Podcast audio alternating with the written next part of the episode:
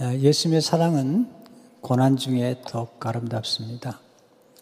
십자가는 사랑의 십자가죠. 아, 특별히 오늘은 종료주일이죠. 예수님이 요한복음 12장, 12장에 보면 에루살렘에 입성을 하시죠. 그때 사람들이 종려나무 가지를 꺾어서 호산나, 호산나 아, 찬양을 들으게 됩니다. 그리고 이제 13장에서부터 이제 17장까지는 예수님이 제자들에게 사랑을 베푸시고 또 고별 설교와 고별 기도를 들으시게 됩니다. 그리고 18장에서 사로잡히시고 19장에서 이제 십자가에 못 박혀 죽으시는데 그때 그날이 성금요일, 금요일 오후 3시에 주님께서 운명하시게 됩니다. 그래서 우리 금요일 날을 성금요일로 아, 지키게 됩니다. 그리고 이제 다음 주일이 이제 부활주일로 연결이 되는 것을 보게 됩니다. 아, 예수님은 그 십자가의 고난, 그 고난의 여정, 그 여정을 어떻게 아, 극복하셨는지, 고난이라는 것은 굉장히 고통스러운 것입니다. 고난이 오면 아무래도 휘청거리게 되죠. 예수님은 고난을 찾아왔을 때 고난을 묵묵히 받아들이셨어요. 어떻게 가능할까? 참 우리는 뭐 어떤 고난이 임하거나 그러면 굉장히 힘들고 두렵잖아요. 예수님은 고난을 묵묵히 받아들였던 까닭은 고난을 예측하셨기 때문이죠. 고난이 앞으로 올 것을 아셨기 때문이죠. 예수님의 생애를 보면 늘 기쁨과 감사가 충만한 생일을 사셨지만 예수님은 어, 머지않아 임하게 될 고난에 대해서 알고 계셨던 것을 우리가 볼 수가 있습니다. 고난을 예측하는 건 지혜죠. 고난이 없을 거라고 생각하는 것은 그건 어리석은 것입니다. 물론 우리 인생이라는 게 다 고난으로 가득 차지는 않습니다. 인생은 때로 고난이 있지만 인생에는 마치 자연의 사계절처럼 따뜻한 봄, 또 뜨거운 여름, 그리고 풍성한 열매를 맺는 가을이 있고요. 그리고 추운 겨울이 있습니다. 추운 겨울이 찾아오죠. 우리는 추운 겨울을 좋아하지 않을지 모르지만 추운 겨울을 찾아오죠. 추운 겨울이 되면 모든 것들은 쉬죠. 멈추죠. 수동태가 되죠. 그러나 겨울이 영원하지 않습니다. 반드시 봄이 찾아오고요.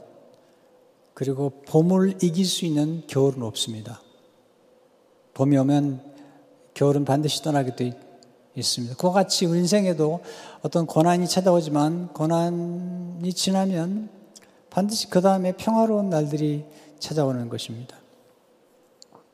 주님 고난을 어떻게 극복하셨는가? 우리가 볼 때 정말 묵묵하게 아, 그렇게 고난을 극복하셨는데 그 고난을 극복하셨던 주님의 모습 가운데 우리가 배우는 게 있죠. 주님이 어떻게 고난을 묵묵하게 이겨낼 수 있었을까? 그냥 고난을 보는 관점이 달랐어요. 우리는 고난이나 고통을 되게 싫어하잖아요. 근데 주님은 고난을 영광으로 아셨다는 거예요. 굉장히 중요한 예수님 오셔서 고난을 보는 시각을 바꿔놨어요. 예수님 당시 때만 해도 고난은 저주로 생각했잖아요. 요한복 9장에 보면 아, 나면서부터 보지 못했던 시각장애인에 대해서 어, 이것은 누구의 주냐고 이 고난은 어, 저주가 아니냐고 그렇게 얘기했을 때 예수님은 아니라고 이 고난은 하나님의 영광을 위한 것이라고 말씀하셨어요. 이것은 새로운 고난에 대한 이해와 관점일 뿐만 아니라 예수님 스스로가 고난에 대해서 십자가의 고난을 영광으로 여기셨어요. 요한복음 12장에 보면 헬라 사람들이 찾아오죠. 그때 안드레와 빌립과 헬라 사람들에게 놀라 말씀하세요. 요한복음 12장 23절 오면 예수께서 대바르시되 인자가 영광을 얻을 때가 왔도다. 영광을 얻을 때는 뭐냐면 이제 십자가의 죽음을 의미하세요. 십자가의 고난이 영광의 들어가는 길이요. 그리고 그 십자가를 통해서 이제 부활의 영광에 들어간다는 사실을 말씀하고 있습니다. 자, 고난을 이렇게 환영해버리면 예수님처럼 또 고난을 영광으로 여기게 되면 고난의 스토리는 달라지죠.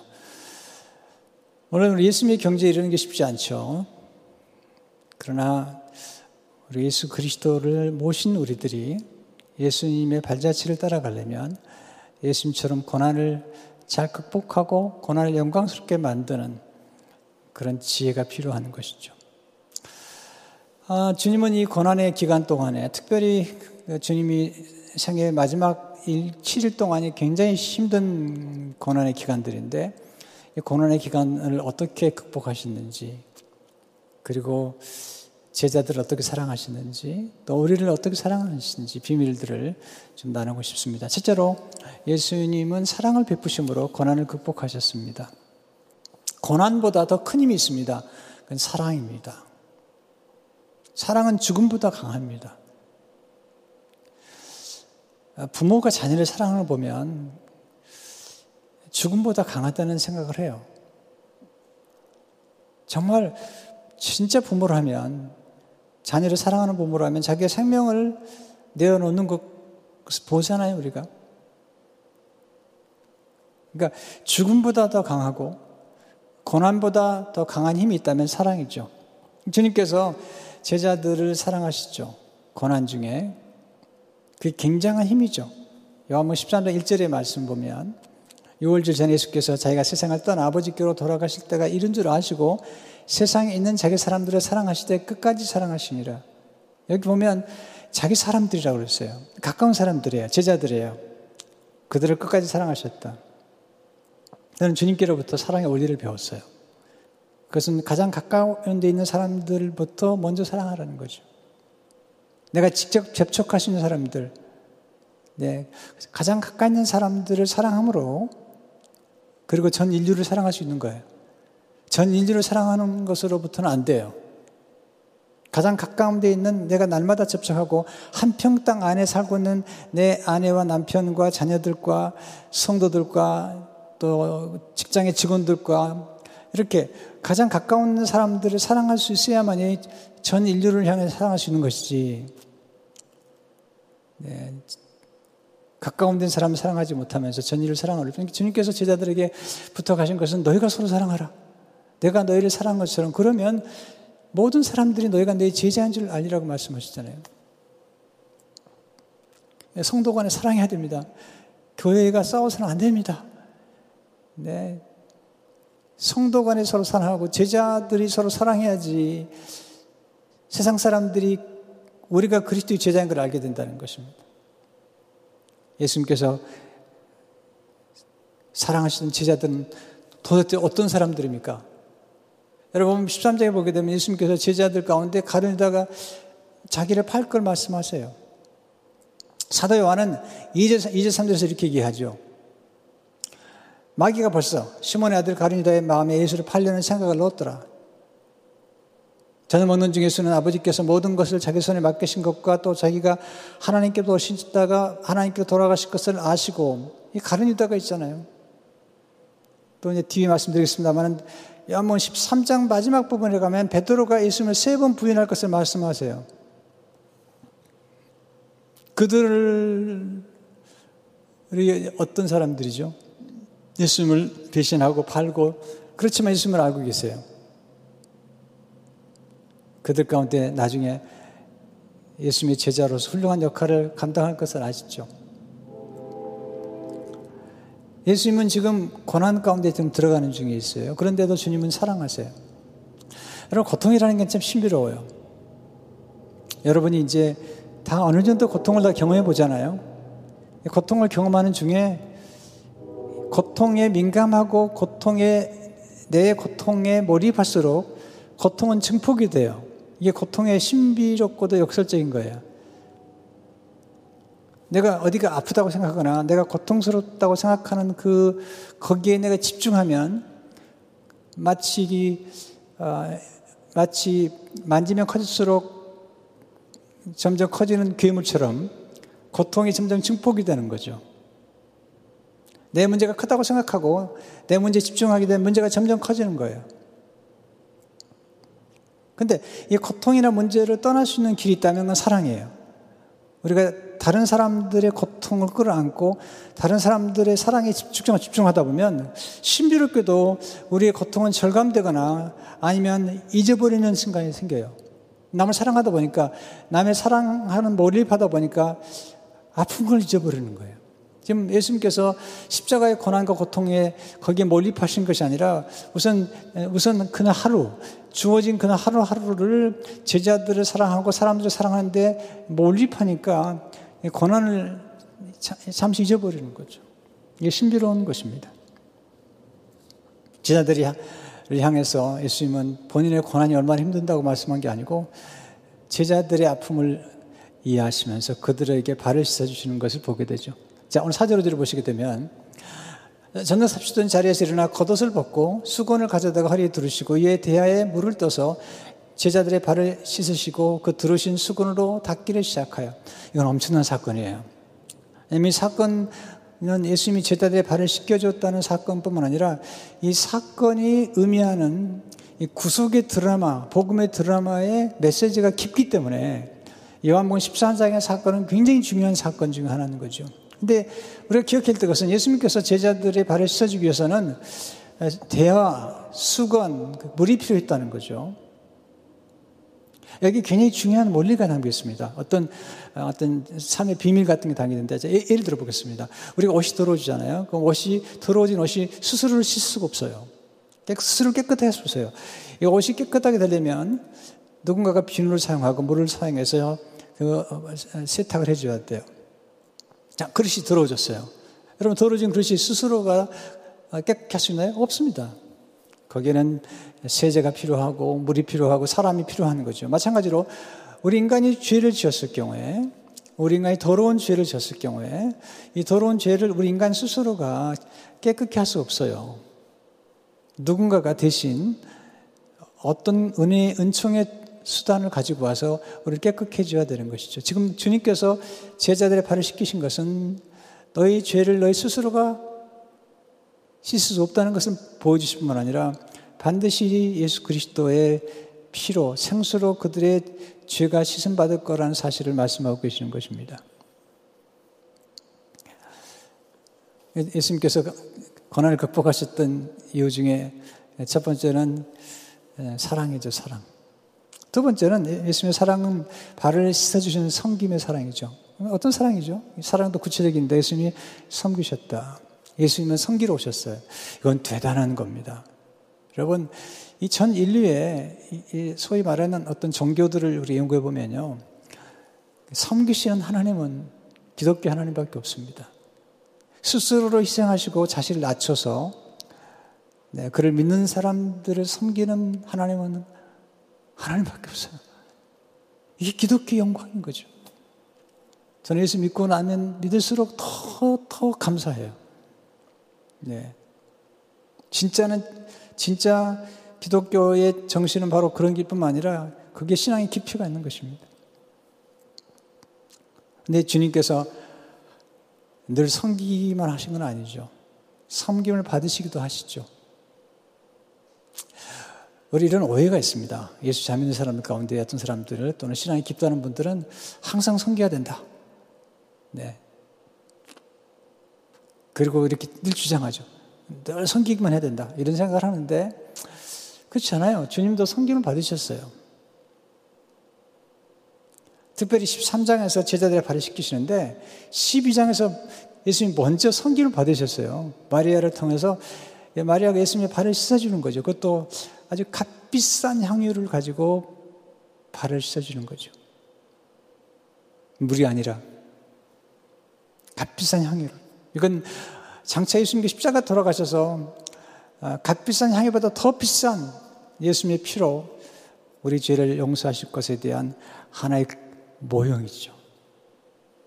하나의 그림자 같은 거죠. 그래서 예수님께서 굉장히 감동을 하세요. 여러분 12장 3절을 보게 되면 마리아는 지극히 비싼 향유 곧 순전한 나드 한 건을 가져다가 예수의 발에 붓고 자기 머리털로 그의 발을 닦으니 향유 냄새가 집에 가득하더라. 예수님은 물로 제자를 발을 닦아주셨는데 여인은 머리털로 향유를 붓고 머리털로 예수님의 발을 닦았다. 여러분 아시잖아요. 여인들에게 가장 소중한 것 중 하나가 머리털이죠. 그리고 머리를 가장 잘 가꾸고 관심을 가지고 살아가는 게 머리털인데 그 머리털로 예수님의 제자 예수님의 발을 씻었어요. 그걸 지켜보던 가룟자가 흥분합니다. 아니 가난한 사람을 섬기셔야지 섬기를 받으시다니 흥분합니다. 그리고 옥합을 깨뜨린 여인을 야단을 치죠. 그 일에 대해서 사도 요한 이렇게 해석을 해요. 요한문 12장 4절 5절을 보게 되면 제장 하나로서 예수께 예수를 잡아주려 가르친다가 말하되 이 향이를 어찌하여 300대 한원에 팔아 가난한 자들에게 주지 아니하느냐? 하니 이렇게 말하면 가난한 자들을 생각함이 아니요. 그런 도둑이라 돈귀를 맞고 거기 넣는 것을 훔쳐 가미려라. 이게 세리 요한이 사도 요한이 지금 이 가르니다를 본 것입니다. 예수님께서 가르니다에게 가만두라 가만두라. 여인이 나의 죽음 나의 장례를 내비하였다고 그렇게 말씀하세요. 그 칭찬하세요. 훌륭하다고 아름다운 일이라고. 여러분 사랑은 결코 일방적이 없습니다. 네. 사랑은 섬기고 섬김을 받는 데서 깊어지는 거예요.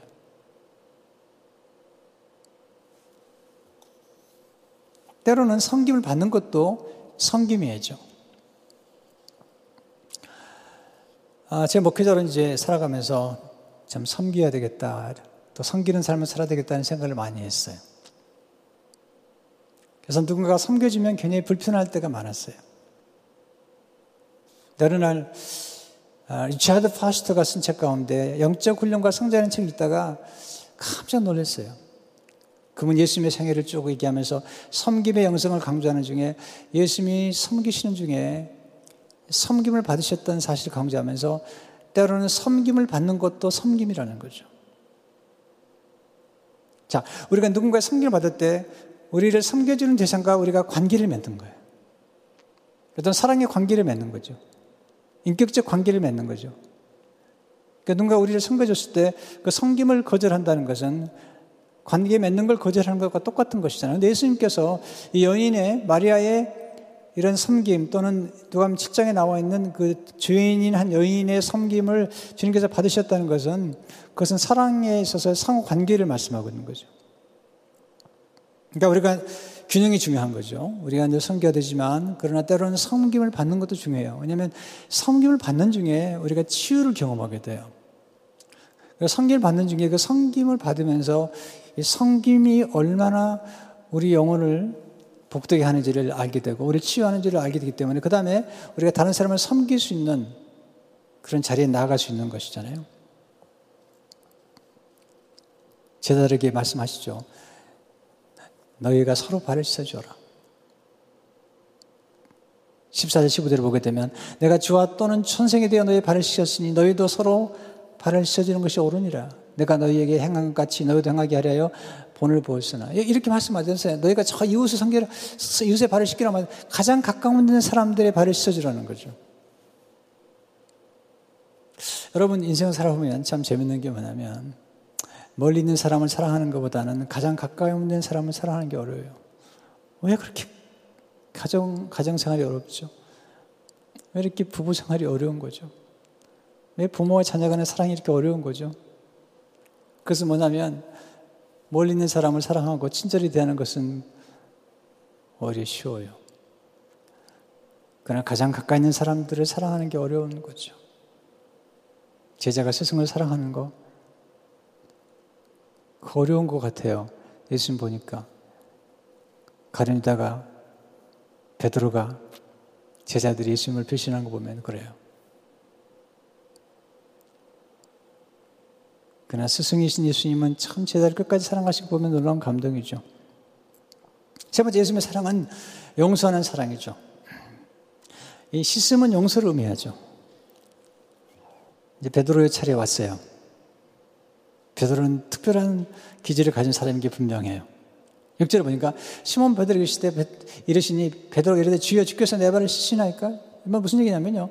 어떻게 내 발을 씻습니까? 저는, 전 예수님의 발을 씻고 싶지 예수님 제 발을 못 내놓습니다. 여러분 발은 더럽잖아요. 냄새나잖아요. 사람이 가장 보여주고 싶지 않은 부분이 발이거든요.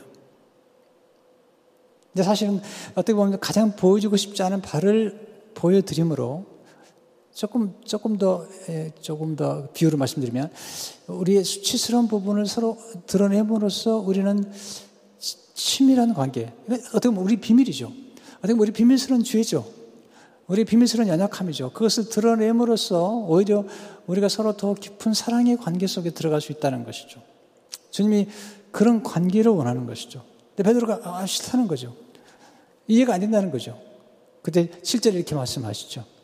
예수께서 바르실 때 내가 하는 것을 내가 지금은 알지 못하나 이혼을 알리라. 그리고 8절에서 베드로가 이르되 내 발을 절대로 씻지 못하시리다.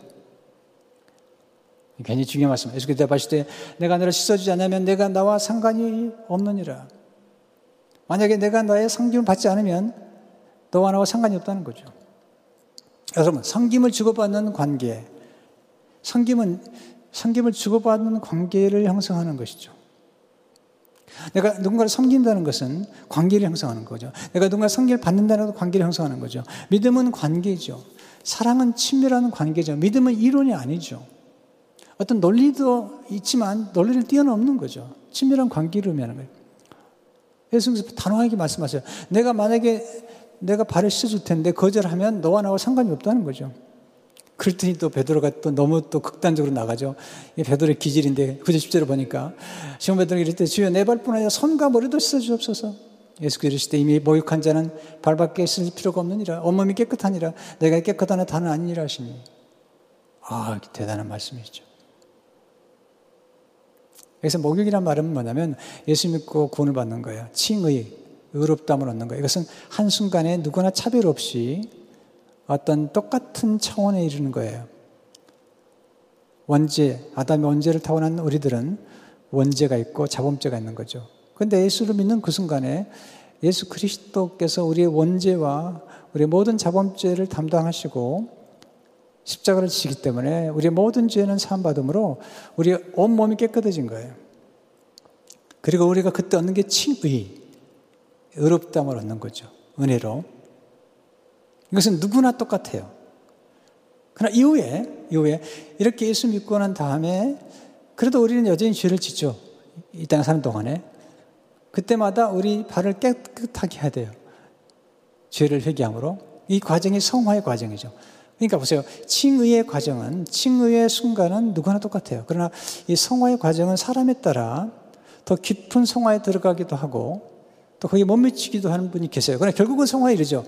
또 결국은 영화에 이르죠. 그러나 그 과정에서 이렇게 발을 씻는 게 중요하죠. 마치 우리가 날마다 안경을 닦고 또 옷을 빨아입는 것처럼 우리 날마다 지우는 죄에 대해서 우리 회개하고 씻어내는 게 필요하다는 것을 말씀하고 계신 거죠.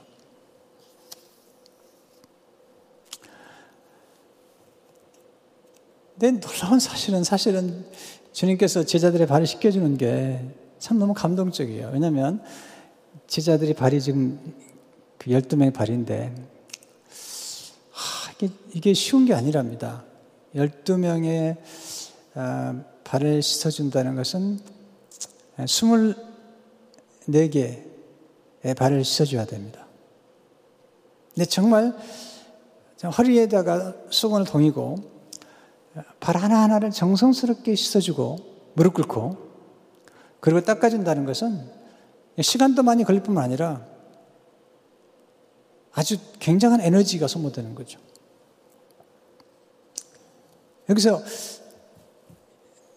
이 놀라운 장면 속에서 경험하는 건 뭐냐면 예수님께서 사실 이 제자들의 발이 무슨 발이냐면 장차 예수를 팔 발이요. 십자가 앞에서 도망갈 발이요. 그리고 예수를 부인할 발입니다. 근데 그 발들을 씻어주시면서 무릎을 꿇고 씻어주시면서 용서를 받아야 될 사람들이 무릎을 꿇는 것이 아니라 용서를 베푸시는 주님께서 무릎을 꿇고 이렇게 섬겨주시는 거죠. 여러분, 이게 진정한 섬김이에요. 이게 진정한 용서인 거예요. 우리의 눈을 좀 도와주면서 불편하게 도울 수가 있잖아요. 그렇지 않도록 해야 됩니다. 용서하면서 마치 협박하듯이 내가 지금 용서하지만 당신 그 다음에 또 잘못하면 국물도 없어. 뭐 이런 식으로. 자, 보세요. 이게 진짜로 진정한 용서가 아닙니다. 진정한 용서는 우리가 예수님이 우리를 무릎을 꿇고 용서하신 것처럼 우리도 다른 사람의 죄를 용서할 때 무릎을 꿇고 용서하고 우리가 주님이 우리 섬겨주신 것처럼 우리도 누군가를 섬길 때 불편하지 않도록 어떻게 하든지 상대방이 불편해. 우리가 거저 받은 은혜라면 나눠줄 때, 나누고 섬길 때도 정말 겸손하게 무릎을 꿇고 섬기는 이 자세가 중요하다고 생각하는 거예요.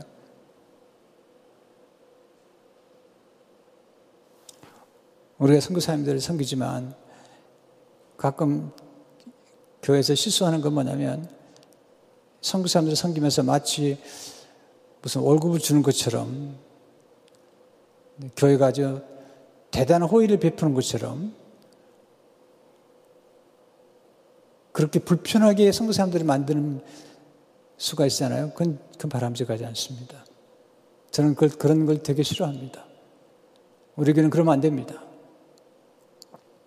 선교 사람들을 섬겨드리고 우리가 하나님께서 주신 은혜가 있었기 때문에 선교사님도 섬겨지도 섬겼었기 때문에 겸손하게 섬기는 것이 중요한 것입니다.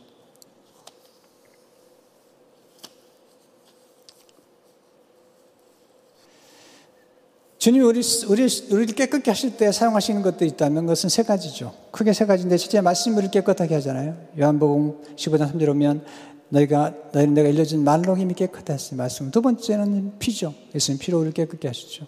요한 1장 7절을 보게 되면 그 아들이 피가 우리를 죄, 모든 죄에서 깨끗하게 하실 것이죠. 네, 세 번째는 성령님이시죠. 성령 거룩한 영이기 때문에 생수가 되셔서 우리를 정결케 하시고 깨끗게 하시고 우리를 거룩하게 만드시는 것을 보게 됩니다. 마지막으로 예수님은 사랑은 위로하시는 사랑이죠. 아, 이게 너무 감동이었어요. 이번 한 주간 동안 제가 묵상하면서 예수님 사랑은 정말 대단하시다. 왜냐 예수님께 지금 제자들이 예수님을 팔 걸 아시잖아요. 13장에서 이게 지금 한 장이에요, 한 장. 13장 한 장 안에서 예수를 파는 제자가 나타나고 예수를 세 번 부인할 것에 대해서 말씀하시잖아요. 근데 그 제자들에게 너희는 이제 안 돼. 너희는 희망이 없어. 야, 여기서 이제 끝내자. 그, 그런 게 말씀한 것이 아니라 오히려 그들을 위로하시는 거예요. 위로하시는 거예요. 어떻게 위로하시냐면 정말 감동적으로 위로를 하시는 거예요. 이게, 이게 진짜 진정한 사랑의 관계라고 생각이 돼요. 첫 번째는 예수님은 장차 큰 일을 성취하리라는 약속을 통해 이루었어요. 제자들에게 큰 일을 할 거라는 거예요. 아니, 보통 보세요. 우리가 제자를 키우다가 또 누굴 돕다가 우리 배신하거나 그럴 경우는 얼마나 비참해요. 내가 저런 사람을 도왔나. 이런 생각을 할 수도 있잖아요. 내가 아, 저런 사람을 제자로 키웠나. 이렇게 생각할 수 있잖아요. 근데 주님은 그렇게 생각하지 않고 지금 예수님을 지금 세 번 부인할 제자들에게 예수님 곁을 다 떠나요. 마태복음 26장 30절을 보면 이렇게 말씀하세요. 그때 예수께서 제자들에게 이르시되 오늘 밤에 너희가 다 나를 버리라. 다 나를 버릴 거라는 거예요. 그럼에도 불구하고 그 제자들 향해서 이렇게 위로하세요. 다시 돌아올 걸 아시기 때문에 그랬죠. 요한복음 14장 12절을 보게 되면 내가 진실로 진실로 너희에게 나를 믿는 자는 내가 하는 일을 그도 할 것이요 또한 그보다 큰 일도 하느니 이는 내가 아버지께로 가면이라. 놀랍잖아요. 너희 큰일 할 거라는 걸 신뢰해 주는 거죠. 여러분, 우리 인간을 가장 붙잡아 주는 건 신뢰를 해 주는 거예요.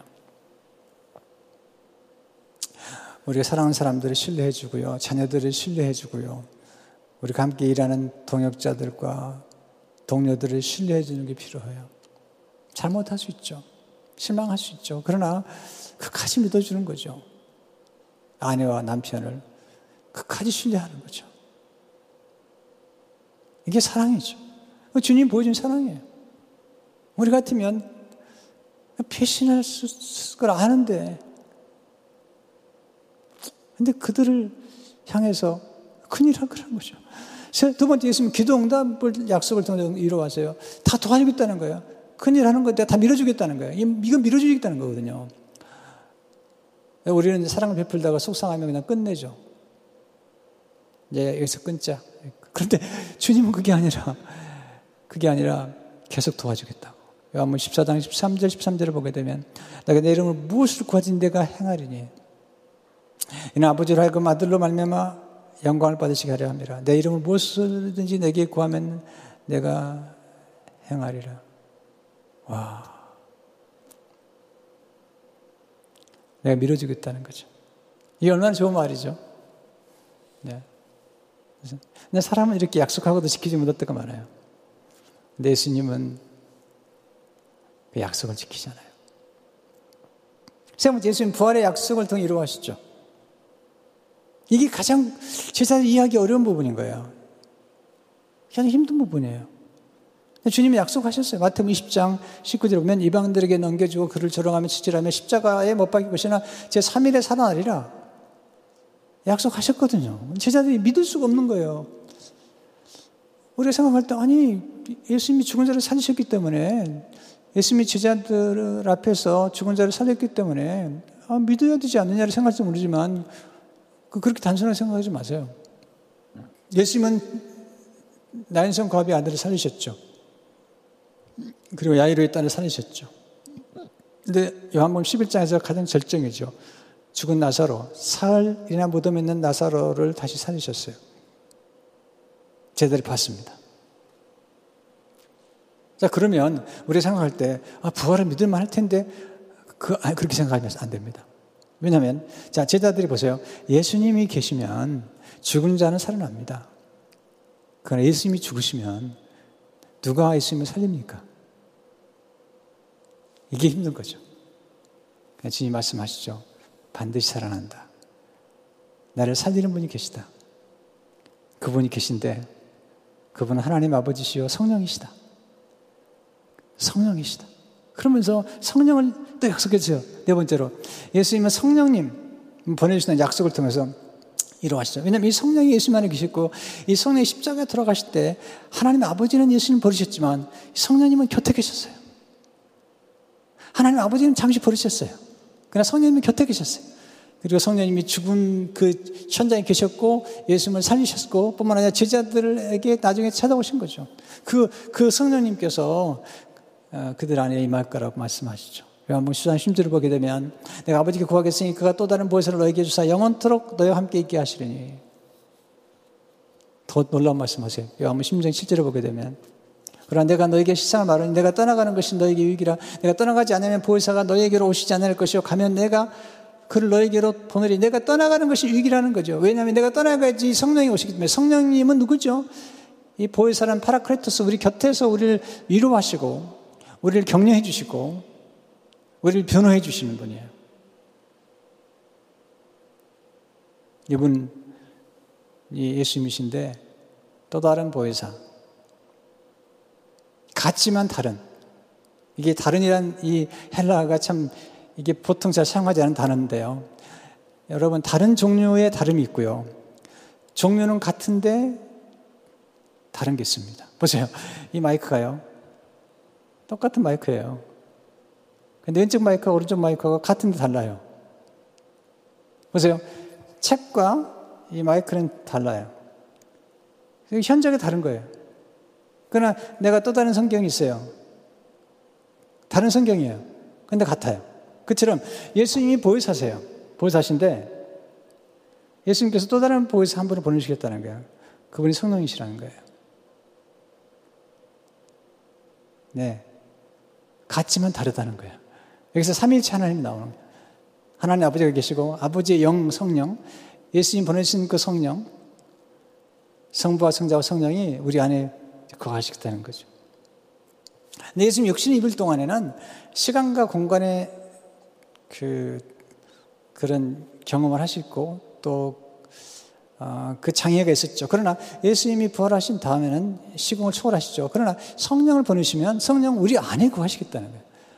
그리고 우리가 어디를 가든지 함께 하신다는 거죠. 그렇기 때문에 성령을 보내신 게 더 축복이라는 거죠. 다섯 번째는 예수님은 승리의 약속을 통해 이를 이루하셨다는 거죠. 승리하셨다. 십자가장에 나가가셨습니다. 마귀와 싸우고 죄와 싸우고 그리고 죽음과 싸우고 사망과 싸우는데 주님이 제자에게 두려워하지 마라. 사단을 이기고 우리 인간의 가장 무서운 적은 사실은 죽음이에요, 죽음. 마지막 적이에요. 애니미. 그게 사망인데 주님이 오셔서 사망을 죽여버린 거예요. 죽음을 죽여버리겠다는 거예요. 죽이셨습니다. 그리고 부활하신 것이죠. 그리고 사탄의 머리를 쳐버리신 거죠. 말씀하시죠. 16장, 요한복 10장 33절을 보면 너에게 이르는 것은 너희로 내 안에 평안을 누리게 하람이라 세상에서 너희가 화를 당하라 담대하라 내가 세상을 이기었노라. 자, 예수님이 우리 안에 가시기 때문에 이제는 성령, 예수님의 영이 우리 안에 가시기 때문에 우리도 세상을 이기는 거죠. 로마서 8장 30절 보면 그러나 이 모든 일에 우리 사랑하시는 말미암아 우리가 넉넉히 이기느니라. 예수님의 사랑을 통해 제자들의 발은 복음을 전하는 발이 되었어요.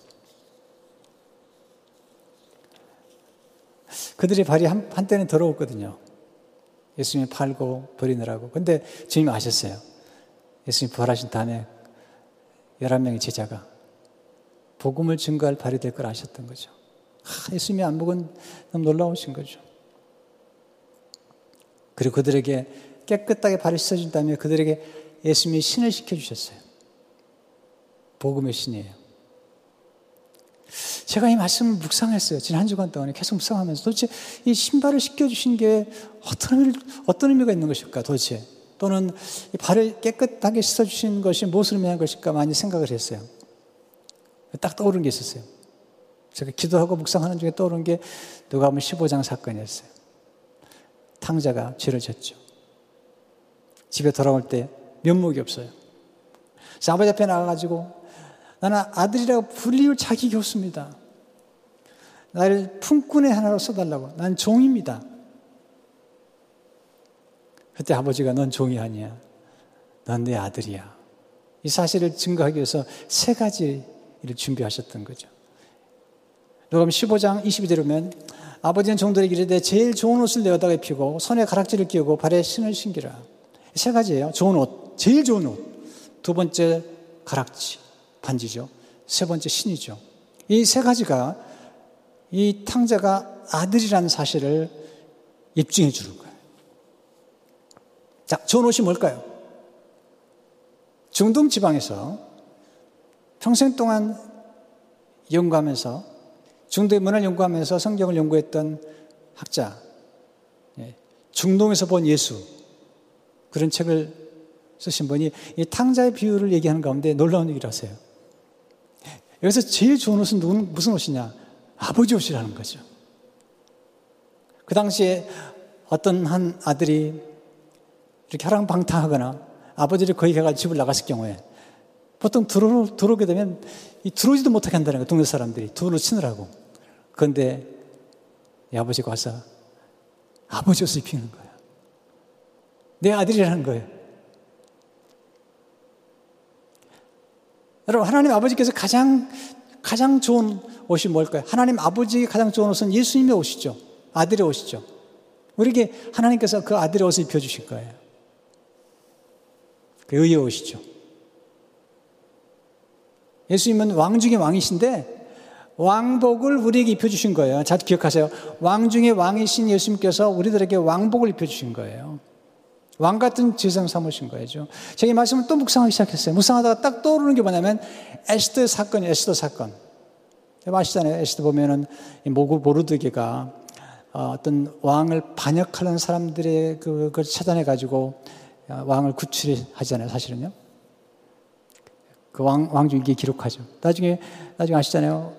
그 왕이 참여 나가지고 왕줄 읽다가, 오, 이 사람에게 상을 안 줬구나. 그래서 상을 주고 싶은 거죠. 사마에게 물어보죠. 내가 존귀케 하고 싶은 사람이 있는데 이 사람에게 어떻게 하면 이 사람을 존귀케 할 수 있겠는가? 하만이 자기인 줄 알고 놀라운 대답을 하죠. 에스더 6장 7절 8절을 보게 되면 왕께 아뢰되 왕께서 사람을 존귀하게 하시려면 왕께서 입으시는 왕복과 왕께서 타신 말과 머리에 쓰는 왕관을 가져다가 와우 왕복 제일 좋은 옷이죠.